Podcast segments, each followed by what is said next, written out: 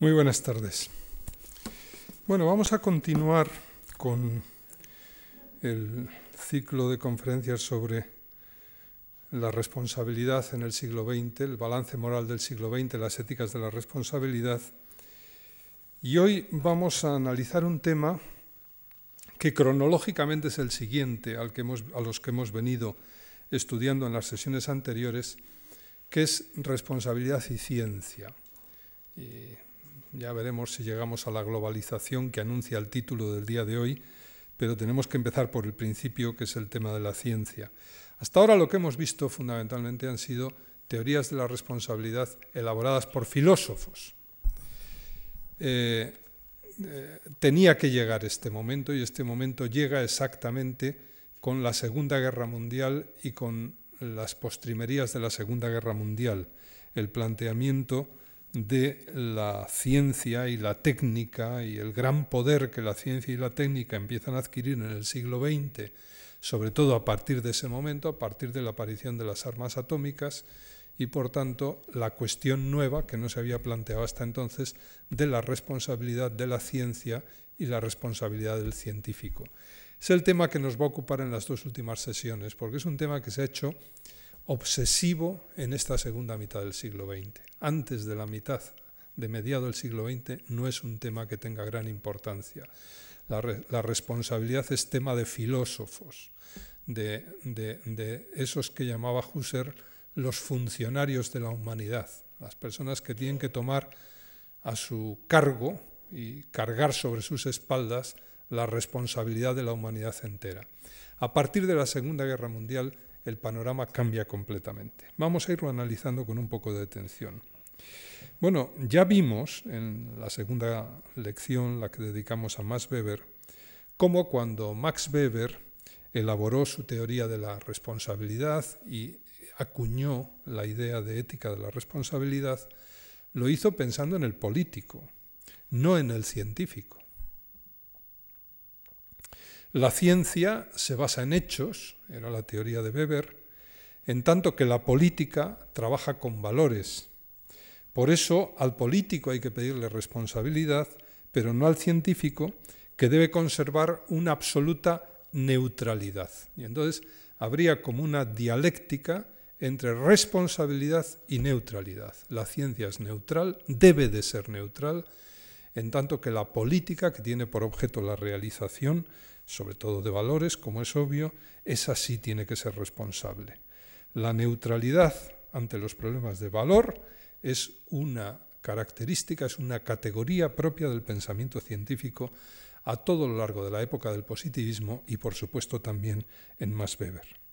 Bueno, esto es lo que vimos al estudiar a Max Weber. Luego, con posterioridad a Weber, analizábamos pues otros autores. En primer lugar, vimos lo que decía Husserl, al que aludía hace un momento, en su última gran obra, La crisis de las ciencias europeas y la fenomenología trascendental.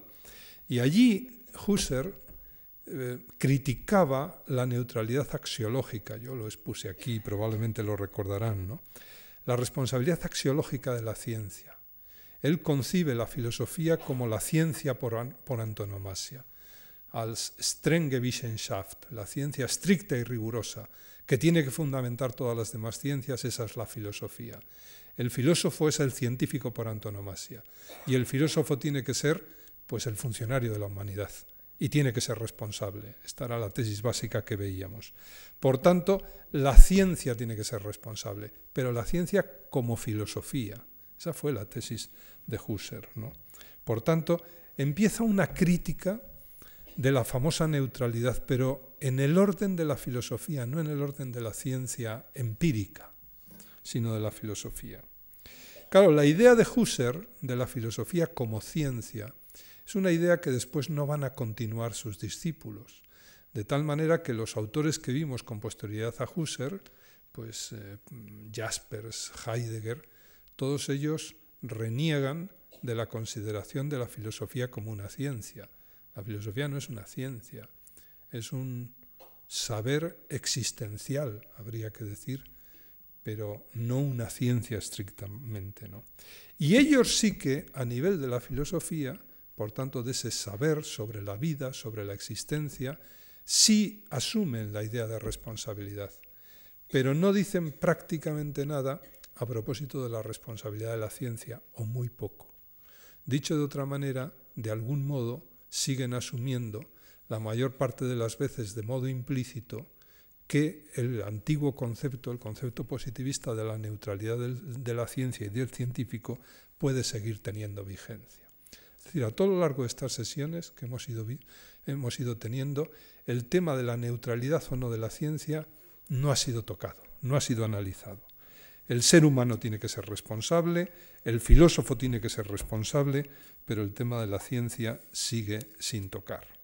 Esto evidentemente pues tiene algo de resabio positivista, esta neutralidad de la ciencia, en todas las teorías de la responsabilidad que hemos ido viendo. ¿no? En el fondo sigue este pequeño fondo positivista o este rescoldo de positivismo. ¿no? Sigue vigente el modelo positivista del científico que penetra en los arcanos de la realidad, que es algo así como el sacerdote de la naturaleza, que eh, descubre o desvela las verdades más recónditas que ésta tiene y evidentemente un sacerdote que se dedica al cultivo de la verdad difícilmente puede estar haciendo cosas malas.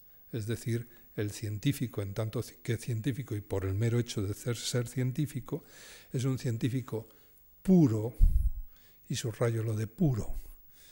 La pureza es también una cualidad moral y de algún modo está, como diría Nietzsche, más allá del bien y del mal.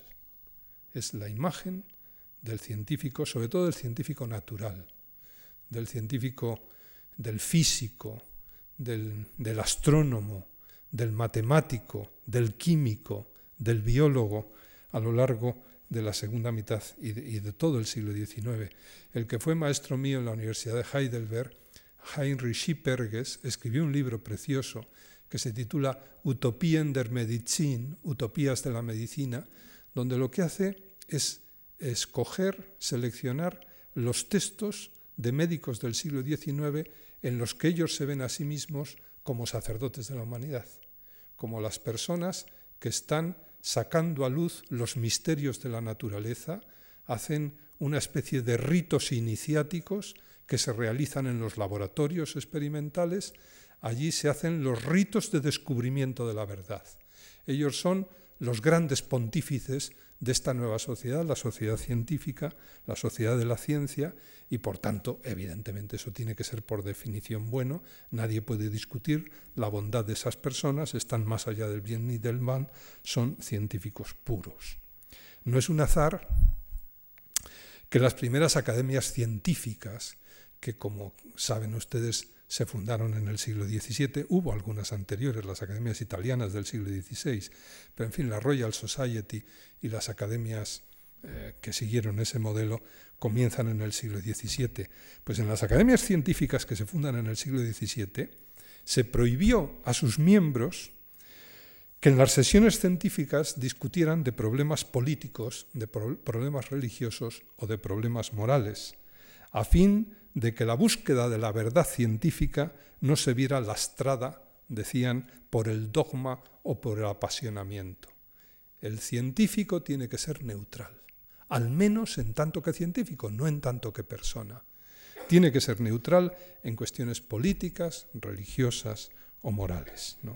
Esto es un dogma de la ciencia, la nueva ciencia que surge en el XVII y sobre todo que sobre todo se desarrolla en el siglo XIX, con el positivismo del XIX. Bueno, pues esto, cuando entra, esto se convierte en una especie de elemento básico del inconsciente colectivo de la cultura occidental y de las sociedades occidentales hasta la Segunda Guerra Mundial.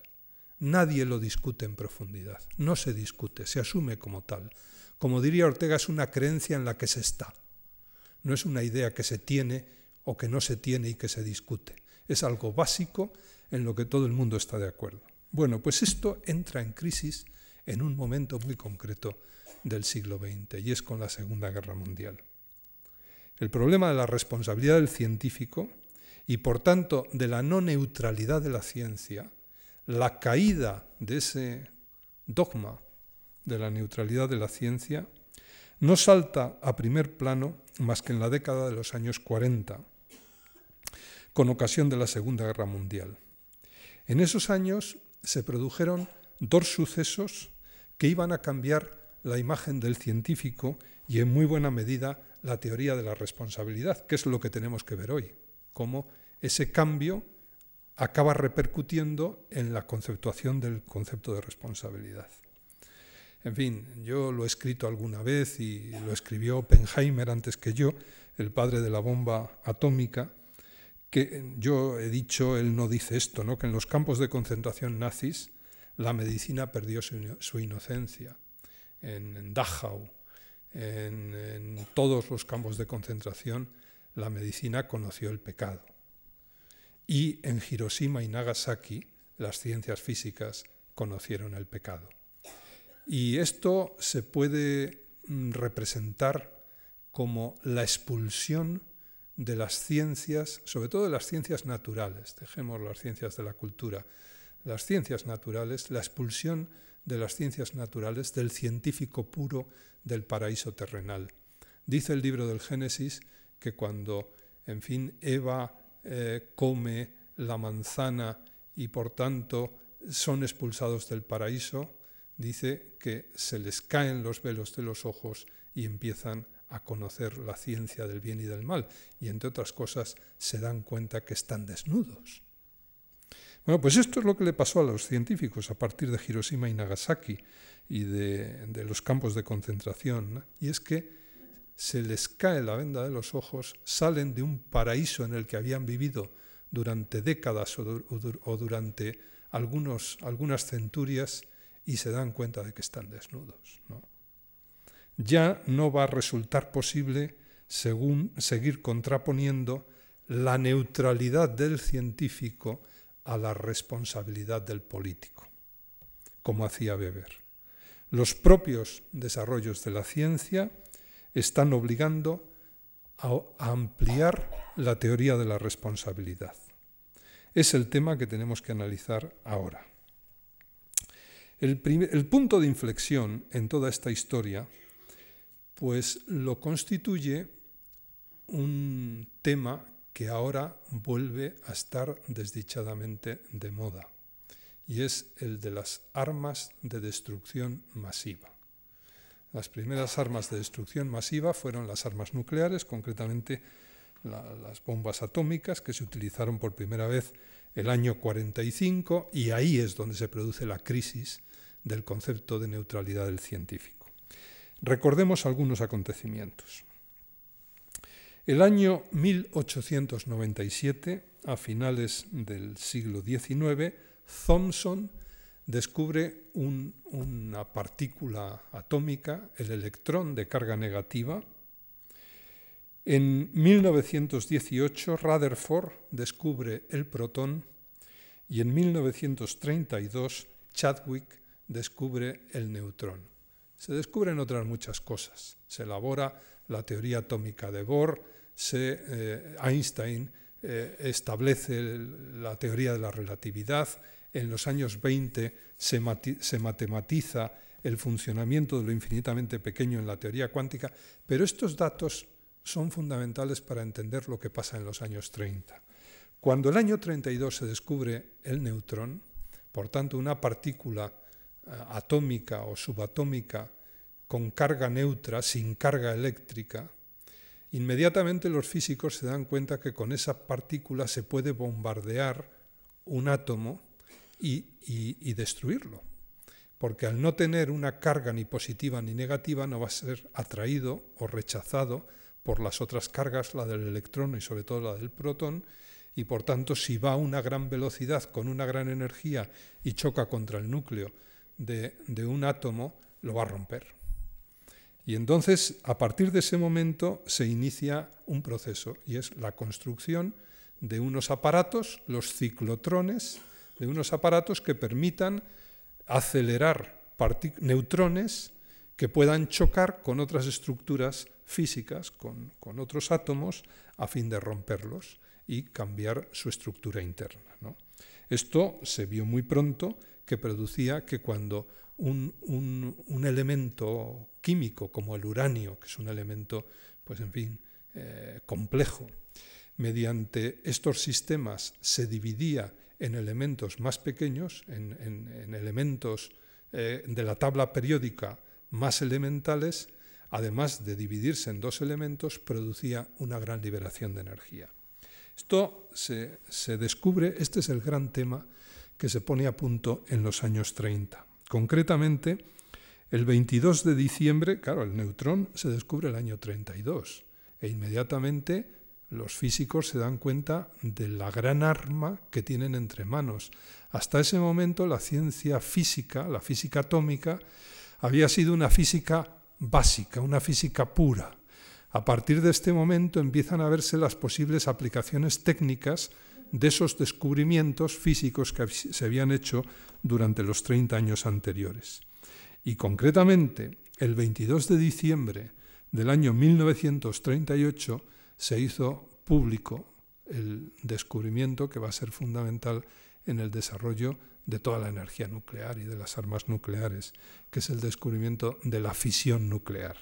Esto lo hacen dos físicos alemanes, Otto Hahn y Fritz Strassmann, cuando publican un artículo en el que describen cómo las radiaciones que produce el, bombardeo de uranio, por tanto con neutrones se bombardea uranio, eh, estas radiaciones se deben a que se rompe la estructura del uranio y aparece bario, que es, tiene el, es el elemento atómico número 56, un elemento más ligero que el uranio, y, otras estructuras químicas. Y, además se libera una enorme cantidad de energía. Por similitud con la división celular, una persona del equipo de Otto Hahn, Lisa Meitner, bautiza en enero de 1939 el proceso como fisión nuclear. ¿Mm? El, proceso de fisión nuclear genera una gran cantidad de energía y a partir de ahí comienza la investigación para ver si se pueden bombardear diferentes elementos químicos y liberar energía y sobre todo si se puede liberar energía en escala, por tanto, si una liberación de energía puede servir para romper otra estructura atómica que libere más energía, esto es lo que se llama la reacción en cadena.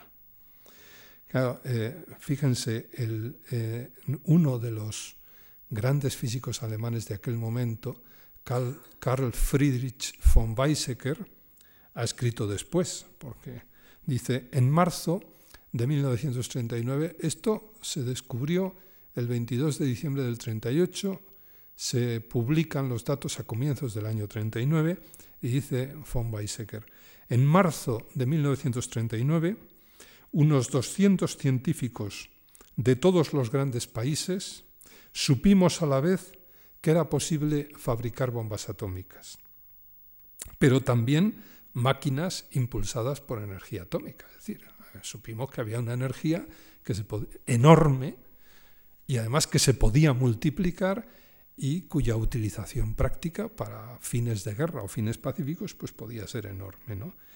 Y dice, sigue diciendo von Weizsäcker, ¿qué se debía hacer? ¿Qué debíamos hacer? En un círculo reducido de físicos se discutió lo mismo en Alemania que en América, este tema, ¿no? ¿Qué hacemos? ¿Qué debemos hacer? Se discutió si el mantenimiento del secreto podría proteger a la humanidad contra estas armas. Realmente, sigue diciendo, era demasiado tarde. Quizá no hubiera sido demasiado tarde si se hubiera llegado a un entendimiento mundial entre los físicos, dice von Weizsäcker, sin ninguna excepción. Pero no estábamos preparados todavía para dar un paso de tal envergadura política. Bueno, eh, saben ustedes que además es un momento muy crítico en Europa, porque el nazismo está en Alemania en pleno poder. De hecho, Einstein, era judío, emigró a Estados Unidos, estaba en la Universidad de Princeton, en el Instituto de Altos Estudios de Princeton, y escribe una carta al presidente Roosevelt en octubre del año 1939, una carta en la que, que le avisa de la posible construcción por los nazis de una bomba nuclear. Comienza así la carrera nuclear. En 1942, el gobierno norteamericano decide iniciar el proyecto Manhattan, que culmina el año 45 con la prueba de la primera bomba atómica en julio de ese mismo año y poco después, el 6 de agosto, se lanza la primera bomba atómica, una bomba de uranio 235 en Hiroshima y tres días después una bomba de plutonio en Nagasaki. Bueno, esto, estos son los datos y estos son los datos que dejaron atónitos a todo el mundo, también a los científicos, y les hicieron reflexionar sobre su propio rol y la pretendida neutralidad de que habían venido disfrutando durante tanto tiempo. Así comienzan las armas de destrucción masiva. Eh, a partir de ese momento, los físicos empiezan a cambiar de opinión y empiezan a reflexionar. Y además empiezan a manifestarse, por tanto, a firmar manifiestos. Hay toda una lista, yo tengo recogida una lista de manifiestos el llamamiento de Estocolmo contra las armas nucleares, firmado por un montón de, físicos, entre otros por Joliot Curie, que es el, descubridor de la radiación artificial y un gran físico francés, ¿no?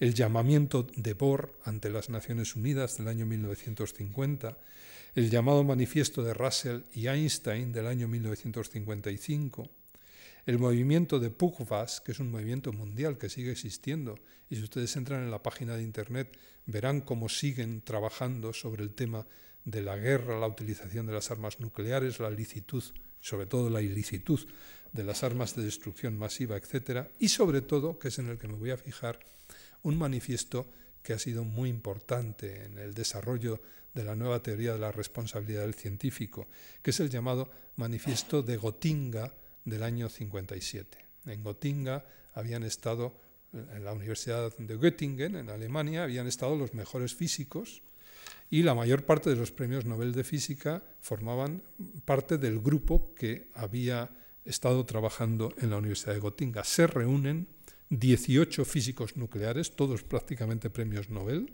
alemanes, y firman un manifiesto que es el llamado Manifiesto de Gotinga. ¿no? Otra cosa interesante es que el año 1945 un austriaco afincado en Estados Unidos, Víctor Paskis, funda un movimiento, porque todo este cambio, curiosamente, va a tener una palabra como referente, que es la palabra responsabilidad. Lo vamos a ver. Todos van a hablar de la responsabilidad del científico. Se pasa de la neutralidad del científico a la responsabilidad del científico y la responsabilidad de la ciencia. Aquello que en tiempo de Weber solo se predicaba del político, ahora se empieza a decir también del, científico. Bueno, pues eh, Paskins, el año 1945, funda una sociedad, la Society for Social Responsibility in Science, la Sociedad para la Responsabilidad Social de la Ciencia. Este es un movimiento mundial que sigue existiendo y además que está pues, apoyado por la UNESCO y favorecido por ella. Bien, entonces, hay este, esto está bastante bien reflejado en una obra de teatro que bastantes de ustedes conocerán, la de Michael Frayn, que se llama Copenhague.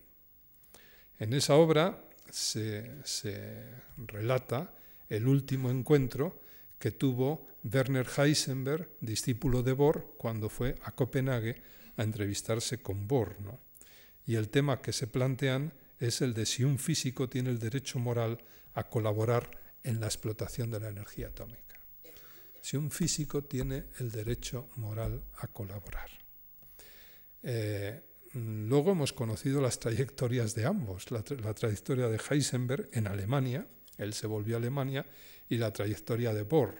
Bohr era un físico danés, pero era un físico que tenía por, por mm, rama de madre ascendencia judía y por tanto que cuando llegaron las tropas alemanas a Dinamarca tuvo que salir en un barco, en una barca de pescadores e irse a Suecia y después desde Suecia fue al Reino Unido e inició allí pues la colaboración en los planes de elaboración de la primera bomba atómica y luego ese grupo de científicos que trabajaba con Bohr en el Reino Unido fue llevado a Estados Unidos y colaboró en Los Álamos, en Nuevo México, en el proyecto de realización de la bomba atómica, por tanto en el proyecto Manhattan. Es decir, dos trayectorias muy distintas.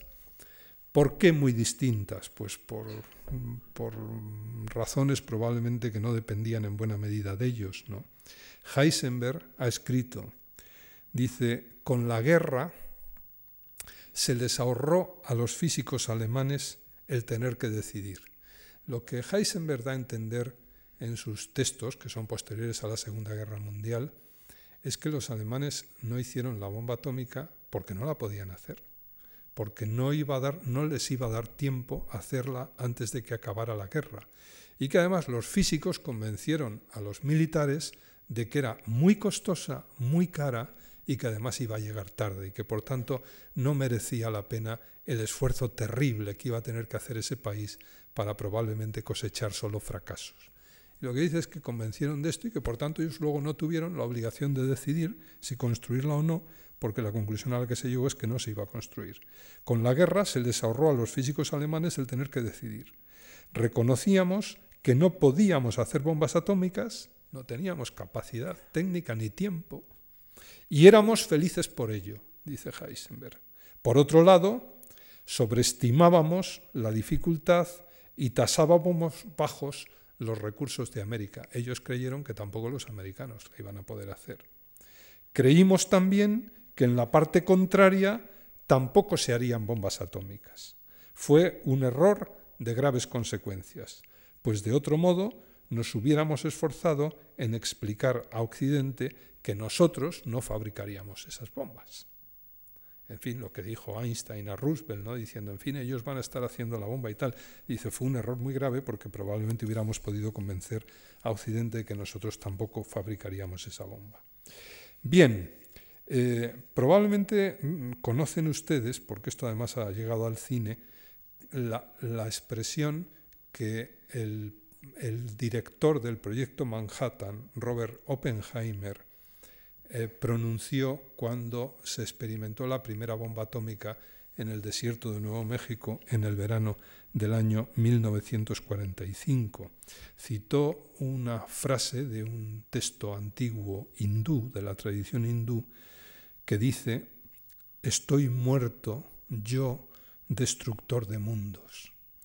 Es decir, el que llevó a cabo pues, la coordinación de todo el proyecto Manhattan empieza a sentir enormes remordimientos morales inmediatamente después de acabado el proyecto Manhattan. Y es bien sabido que este hombre no quiso colaborar e intentó disuadir al gobierno norteamericano de que hicieran la bomba de hidrógeno. Una bomba 700 veces más potente que se puso a punto el año 1952 y que fue lo que acabó de remover la conciencia de los científicos, de los físicos de todo el mundo. Bien, entonces se, les cae la venda de los ojos, se dan cuenta de que son pecadores, como cualquier otro mortal, que ellos no están más allá del bien y del mal y que por tanto tienen que ser responsables de lo que hacen. ¿Y qué deciden?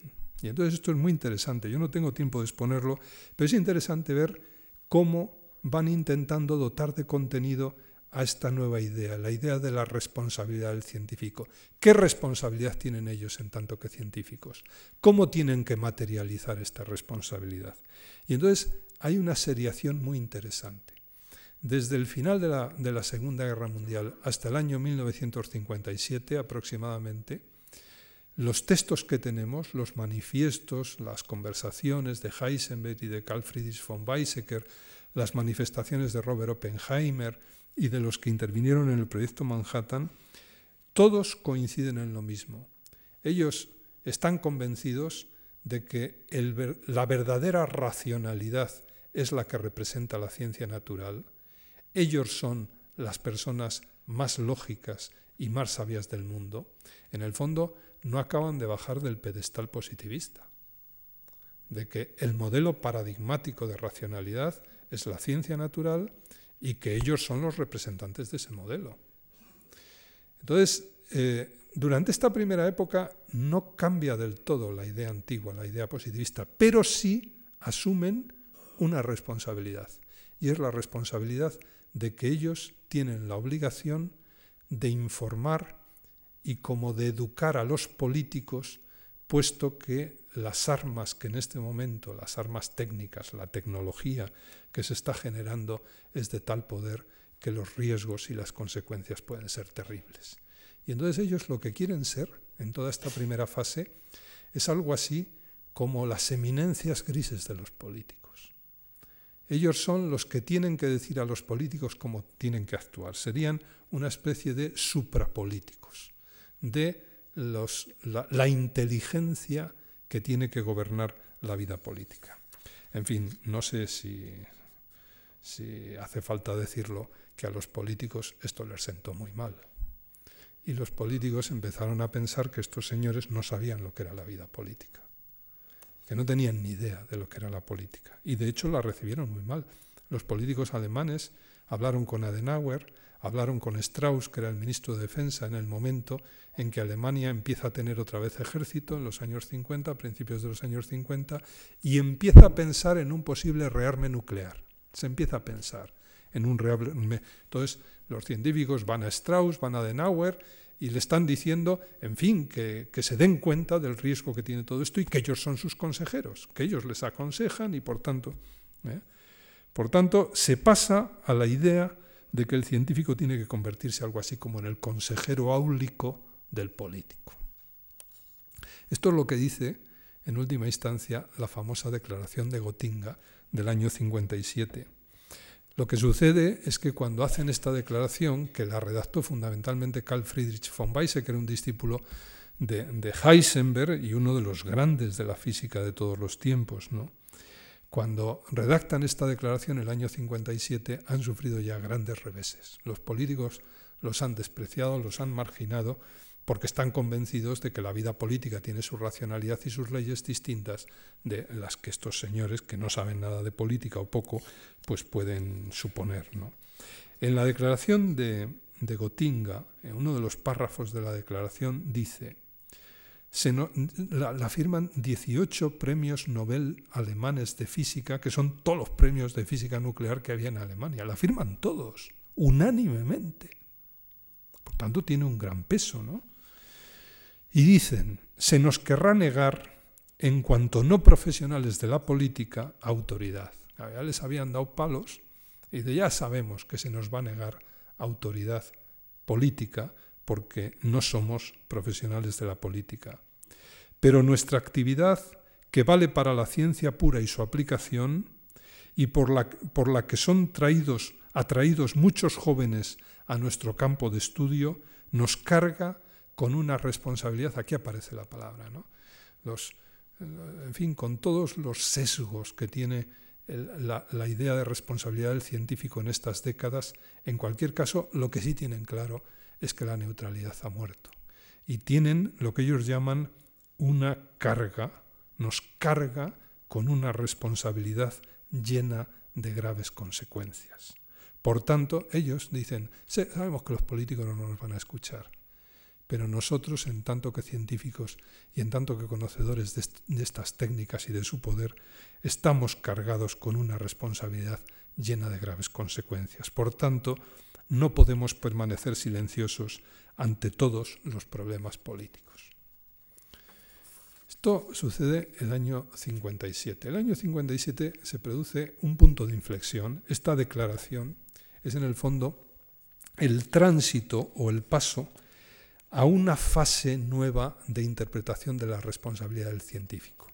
Hasta el año 57 el científico se ve a sí mismo como el hombre que posee la racionalidad más perfecta y que tiene que hacer de consejero del político o de, no sé, de eminencia gris del político. A partir del año 57, cuando se dan cuenta que los políticos no los escuchan y que en cierto modo los tienen por personas simples que no entienden la complejidad de la racionalidad política y de la toma de decisiones, los, científicos toman una nueva actitud y por tanto estaría surgiendo un segundo concepto o un nuevo concepto de la responsabilidad del científico. A partir de ahora ya no se van a considerar responsables en tanto en cuanto tienen la obligación de aconsejar a los políticos, sino que a la vista del rechazo de los políticos se dirigen a lo que llaman la opinión pública y por tanto se van a dirigir a la sociedad y van a considerar que su responsabilidad no está tanto con los políticos como con la sociedad.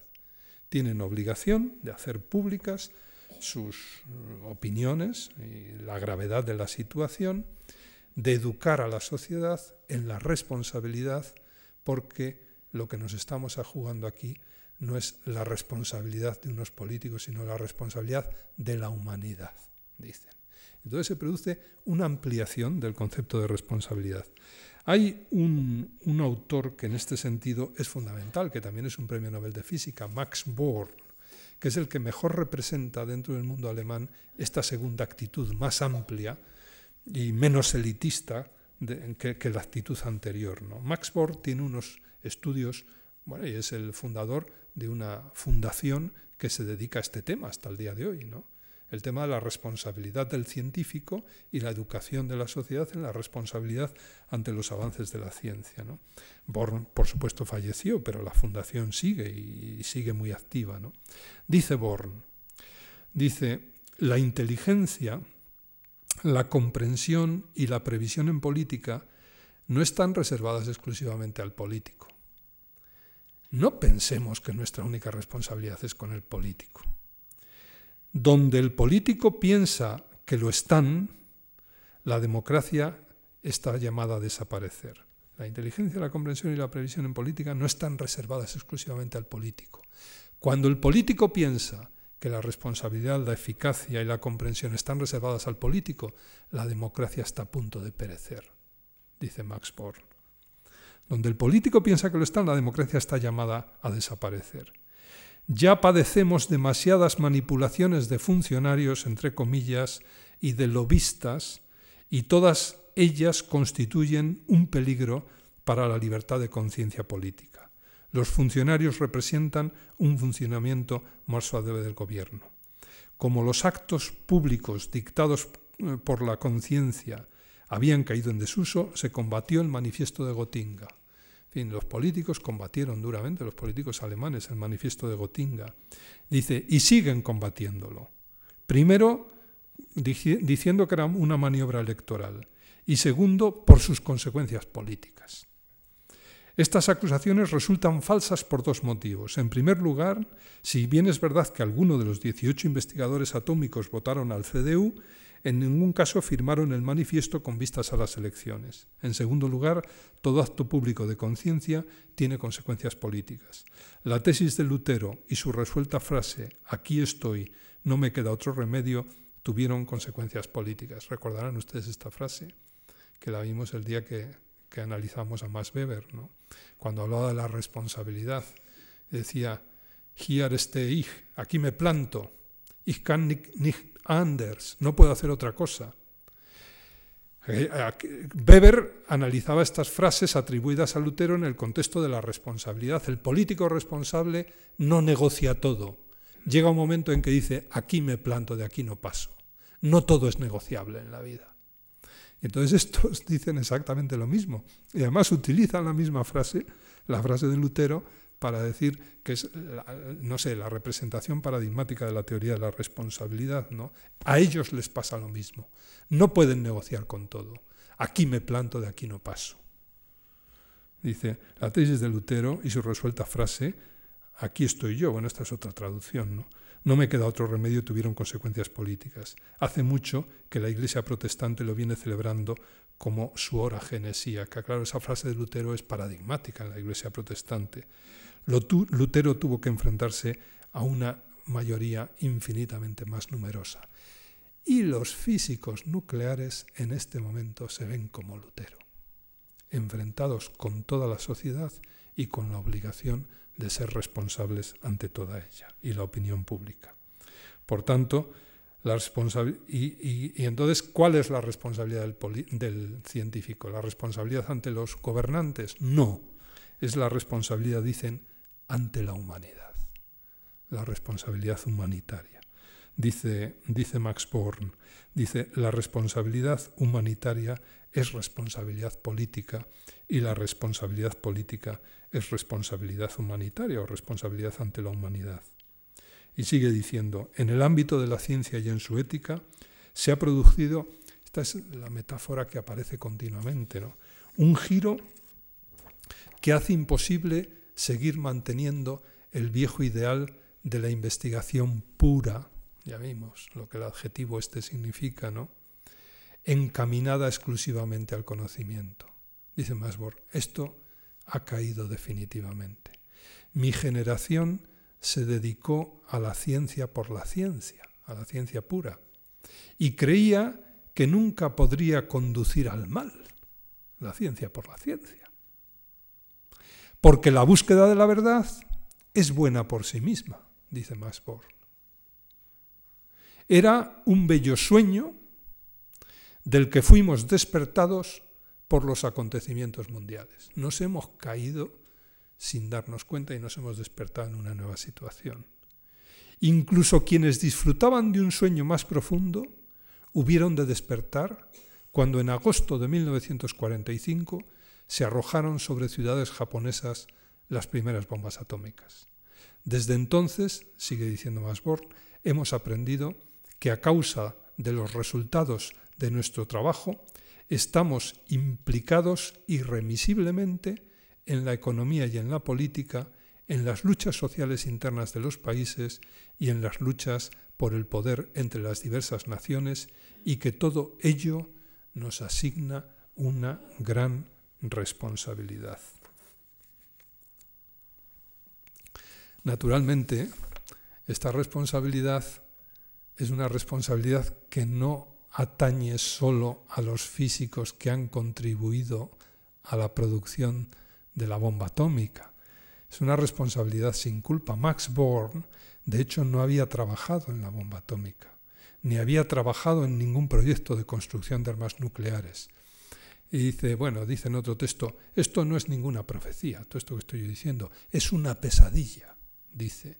Me siento responsable, aunque yo no haya participado en la aplicación de conocimientos científicos con fines destructivos. Yo no he, trabajado en la producción de armas atómicas y sin embargo para mí es una pesadilla lo que ha pasado, dice, y me siento responsable. Dice, aunque no haya participado en la aplicación de conocimientos científicos con fines destructivos como la producción de la bomba H o de la bomba atómica. Bien, bueno, esto es el primer punto que yo quería tratar, que era el de este cambio que se produce con ocasión de la Segunda Guerra Mundial y en el cual cae un, paradigma, una creencia, la creencia en la neutralidad de la ciencia que hasta ese momento había, tenido una vigencia pues prácticamente total. Hemos visto que en cualquier caso esta responsabilidad del científico no ha sido fácil de conceptuar por, por parte de los científicos y que durante una primera fase se limita a hacer de consejeros de los gobernantes, aunque en su segunda fase, la fase que comienza aproximadamente el año 1957, empiezan a considerarse responsables no tanto de, aconsejar a los políticos, sino de la humanidad entera y, por tanto, responsables con la sociedad y en la educación de la sociedad, en la toma de decisiones sobre este tipo de cuestiones. Bien, vamos a una tercera fase. Tendríamos las dos primeras fases en las que se va elaborando la teoría de la responsabilidad de la ciencia. La tercera fase es una fase que comienza a finales de los años 70 y a comienzos de los 80. Y esta fase la inaugura un filósofo alemán emigrado el año 33 a Inglaterra, un filósofo judío alemán que emigra el año 33 como tantos otros a Inglaterra en el año 35 se va a Palestina, todavía no existe el Estado de Israel, obviamente. En 1949 se va a Canadá y a partir de 1955 enseñó en universidades de Estados Unidos, donde falleció el año 1993. Este filósofo se llama Hans Jonas. Hans Jonas es el hombre que probablemente ha reflexionado más sobre este proceso de responsabilización de la ciencia y de la sociedad como consecuencia de los nuevos cambios técnicos acaecidos pues, en la segunda mitad del siglo XX. El año 1979, Jonas publicó en alemán un libro que se titula Das Prinzip Verantwortung, el principio responsabilidad. La responsabilidad se convierte en principio. Dice, hacia una ética para la civilización tecnológica. Este desarrollo tecnológico le lleva al filósofo Hans Jonas a reflexionar y a convertir la responsabilidad en un principio, en un principio básico. El año 1984 aparece la versión inglesa realizada por él mismo del libro anterior con unos añadidos bajo el título The Imperative of Responsibility. lo que era el principio de responsabilidad en la primera edición alemana se convierte ahora en el imperativo de responsabilidad. Imperativo es en ética palabra señera, donde las haya. Y eh, lo que eh, Jonas va a proponer aquí es una especie de nuevo imperativo categórico en la era de la responsabilidad.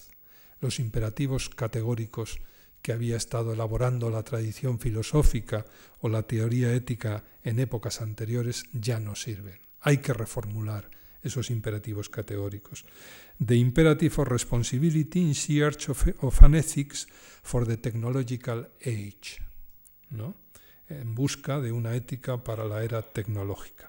Este libro apareció traducido en español el año 1994. La tesis primera de Jonas en su libro es que todas las éticas anteriores que ha habido en la historia de la cultura occidental no son útiles para la nueva situación en la que se encuentra la humanidad, aunque solamente sea porque la explosión técnica y el poder de la técnica en este momento no tiene nada que ver con lo que ha sido el poder de la técnica en ninguna otra época anterior. Hay que rehacer la ética desde el origen. No se puede seguir viviendo de prestado. Y la ética que hay que hacer, dice Hans Jonas, es una ética de la responsabilidad. En otras épocas valdrían otras éticas. La ética de este momento, la ética a la altura de 1980, tiene que ser una ética de la responsabilidad. No valen las éticas anteriores. Dice, y menos que ninguna, vale la ética positivista, que es a la que habían estado adscritos todo el mundo, pero sobre todo los científicos hasta poco antes. Si es Jonas, es un pensador rigurosamente antipositivista. Y por eso además tiene una gran sensibilidad para identificar los errores del positivismo. Tiene como una hiperestesia que le permite olfatear, ver inmediatamente dónde están las grandes fallas del pensamiento positivista. Él piensa que el positivismo ha sido, de una parte, consecuencia y de otra, causa de la situación en la que nos encontramos. La filosofía positivista nos ha llevado donde nos ha llevado. Somos hijos, herederos de esa tradición y tenemos las consecuencias que hemos ido buscando a lo largo de siglo y medio. ¿Y por qué? Pues porque el positivismo, hay que andarse con cuidado, positivismo no es solo el pensamiento de Comte, positivismo es este modo de manejar las cosas de la naturaleza que ha tenido el hombre occidental a lo largo de todo el mundo moderno. Lo que hemos hecho, dice Jonas, es desacralizar la naturaleza. Como decía Kant, la naturaleza es mero medio. Los seres humanos somos fines, la naturaleza es medio y por tanto podemos utilizar las cosas de la naturaleza a discreción, según nos venga bien. La naturaleza sería el patio de atrás de nuestra casa. Y en el patio de atrás, por lo que se dejan son las cosas inservibles, los desperdicios, etc. Dice Jonas, hemos desacralizado la naturaleza. Se ha considerado que las realidades no humanas son meros medios de los que uno puede servirse a discreción y de ese modo se ha propiciado la gran catástrofe. Es necesario cambiar de punto de vista, dar un golpe de timón de 180 grados. Ya no se trata solo de que no todo lo técnicamente posible sea éticamente correcto, que es lo que a veces parece que pensaban los científicos estos. es que la ciencia y la técnica no pueden verse, como se han venido viendo, como los grandes paradigmas de la racionalidad, como todavía se echa de ver en las declaraciones de muchísimos de esos científicos que hemos estado analizando. Jonas, en sus años de estudiante en la Universidad Alemana, antes de abandonar la Universidad Alemana, fue discípulo de Heidegger, un pensador que ya hemos estudiado aquí, uno, un pensador importante de la teoría de la responsabilidad. Vimos en una de las lecciones el papel fundamental que la idea de responsabilidad juega en el llamado primer Heidegger, en el Heidegger de ser y tiempo. Y no vimos, porque no se puede ver todo, el papel que la responsabilidad juega en el segundo Heidegger. Heidegger escribe el año 53 un ensayo que se titula La pregunta por la técnica. Lo escribe el año 53 porque el año 52 se ha producido la bomba de hidrógeno y se ha creado un revuelo en Europa que ha puesto a todo el mundo a pensar.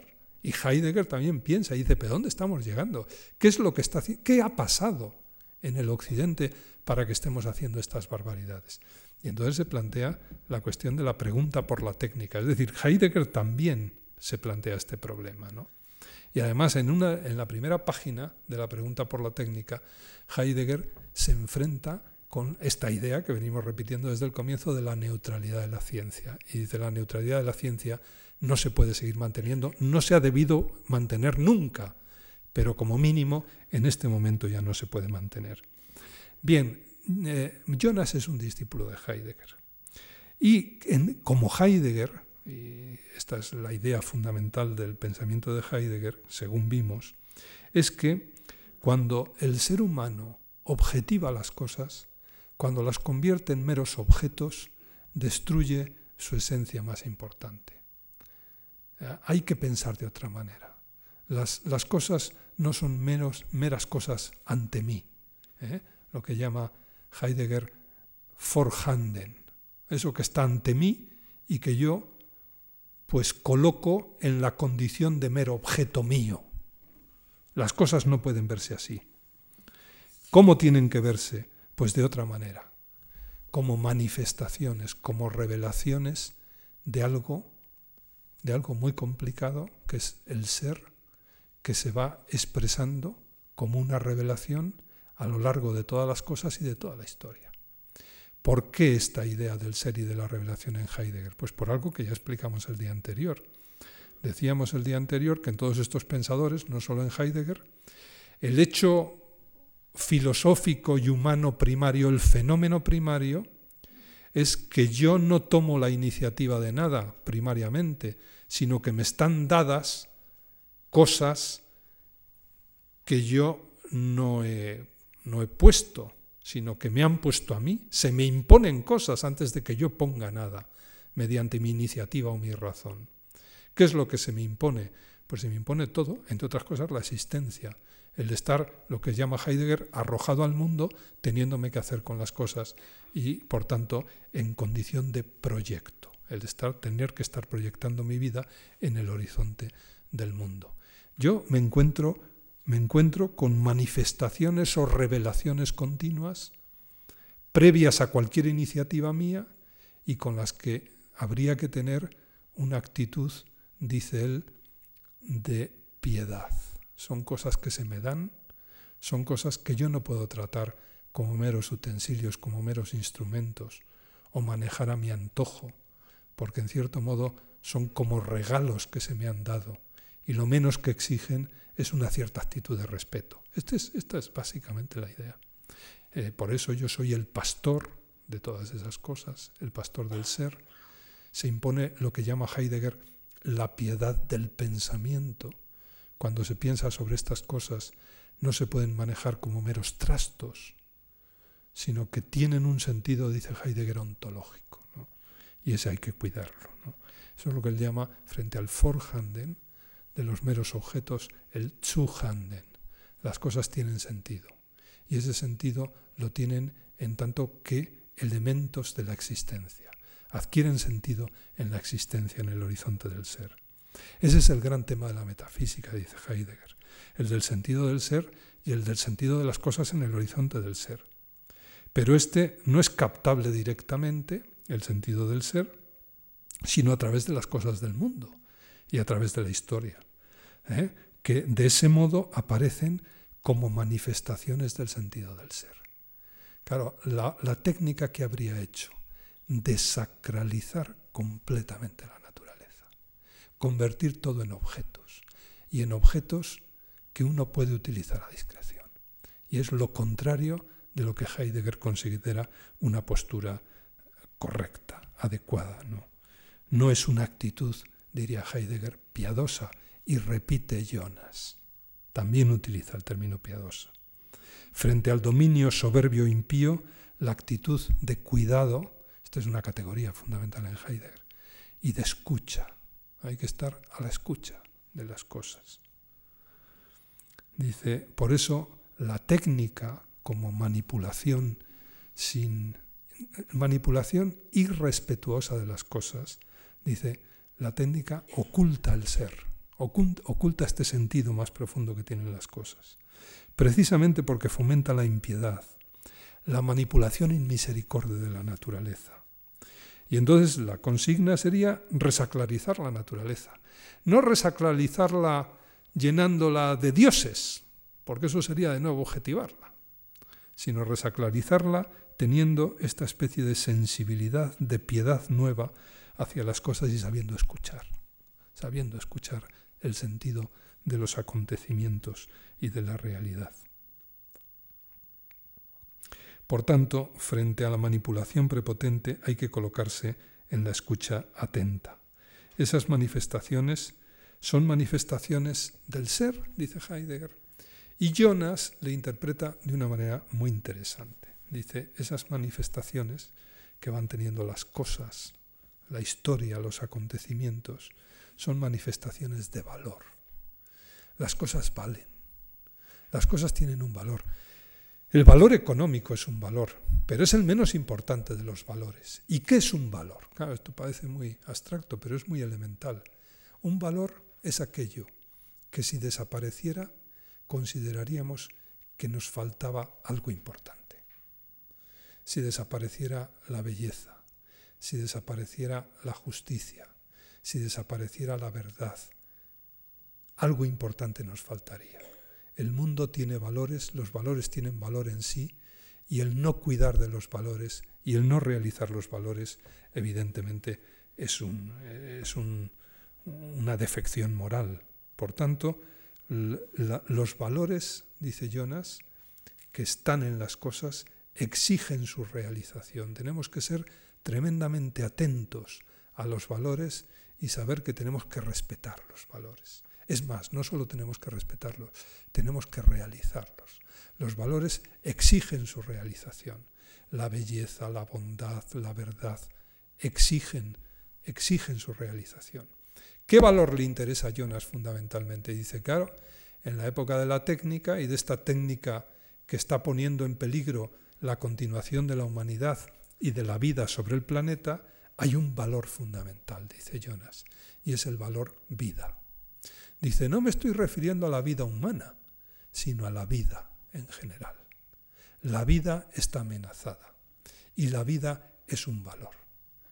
Tenemos la obligación moral de realizar la vida, de proteger la vida, de hacer que la vida no desaparezca del planeta.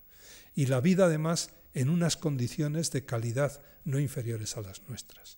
Y entonces él reformula el imperativo categórico kantiano en este sentido, en el sentido de que es una obligación moral que la vida continúe en el planeta y que continúe en una condición de calidad no inferior a la nuestra. Esa realización se convierte en el gran deber y la gran responsabilidad. Y esto es lo que llama él la piedad responsable con la naturaleza. Es identificar los valores, respetar los valores, promoverlos y realizarlos y exigirnos que esos valores no desaparezcan. Si desaparecen los valores, esos valores, concretamente el valor vida en este caso, la humanidad o lo que quede de humanidad y de naturaleza, pues será mucho peor. Se habrán perdido cosas que son importantes en sí, que son valiosas en sí. Como modelo pone el modelo del padre, es decir, hay que cuidar la naturaleza como un padre cuida a sus hijos. Dice, no se trata de paternalismo, pero sí se trata de esa solicitud, de actuar con la solicitud que el modelo del padre viene a representar. Es la idea del cuidado que también está muy, muy, clara en, en Heidegger. Y una última cosa, él dice, claro, responsables, responsables, uno no somos responsables más que del futuro. Del, pasado podemos ser culpables, pero, pero responsables ya, lo pasado pasó. La responsabilidad siempre es con las acciones que todavía no se han realizado y por tanto que tenemos la obligación de diseñar correctamente. Es eso lo que nos obliga. La responsabilidad es siempre responsabilidad con el futuro. Y dice, y eso es, ese es el gran avance que ha conseguido la ciencia y la técnica. Permitir prever el futuro mucho más y mucho mejor que en cualquier otra época anterior de la historia de la humanidad.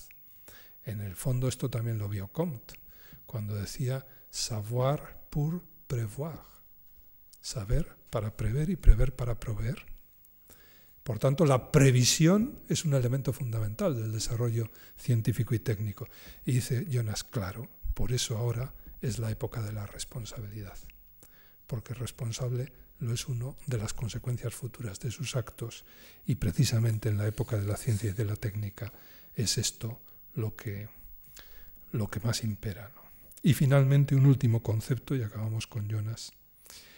Dice Jonas, y la humanidad va a aceptar esto, actuar con piedad, tener cuidado, ser responsable del futuro, que en última instancia todavía no existe. Y por tanto, en vistas al futuro, vivir, por ejemplo, de un modo peor al que se podría vivir, no hipotecando el futuro. Es decir, vivir no hipotecando el futuro, a pesar de que ello nos obligue a ciertas restricciones, a mantener el medio ambiente, a no contaminar los mares, a tener cuidado de la capa de ozono, a evitar que tanto CO2 salga a la atmósfera, a tantas cosas más. Dice, ¿esto lo va a entender la gente?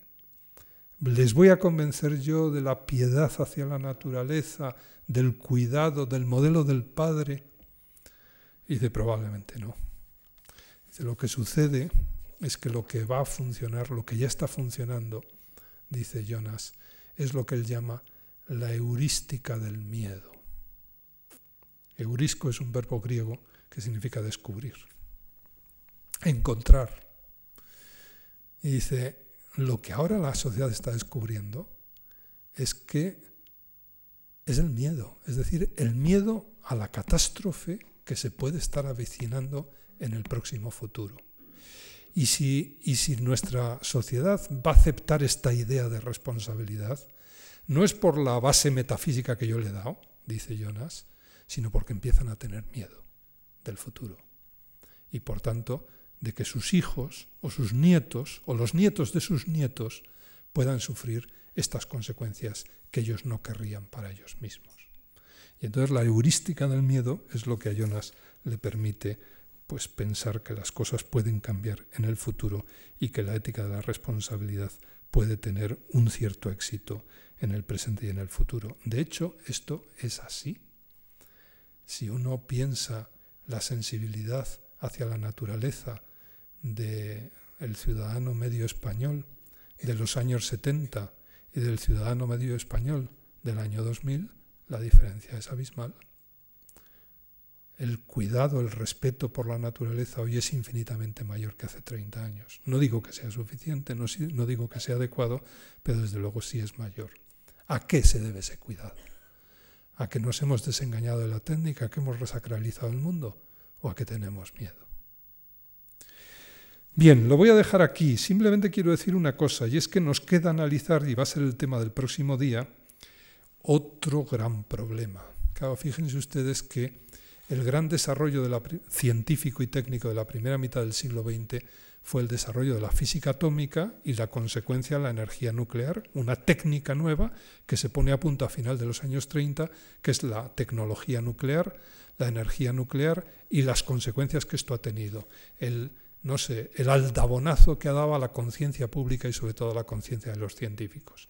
Pero es que en la segunda mitad del siglo, del siglo XX perdón, se ha producido otro fenómeno científico de consecuencias no menores, y es el gran desarrollo en las ciencias de la vida, las ciencias biológicas, los grandes descubrimientos en el orden de lo infinitamente pequeño, no de la materia inorgánica, mm, átomos, etcétera, sino de la materia orgánica, biología molecular, genética y todas las consecuencias técnicas que esto ha tenido.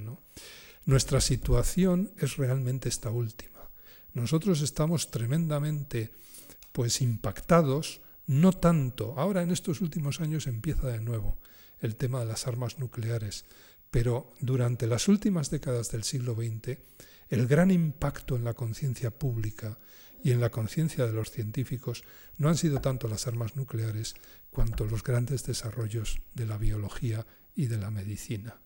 Bueno, pues a ver este último escenario del siglo XX y cómo ha influido en la teoría de la responsabilidad, es a lo que dedicaremos la última de las lecciones, que será la del jueves pasado mañana. Muchas gracias.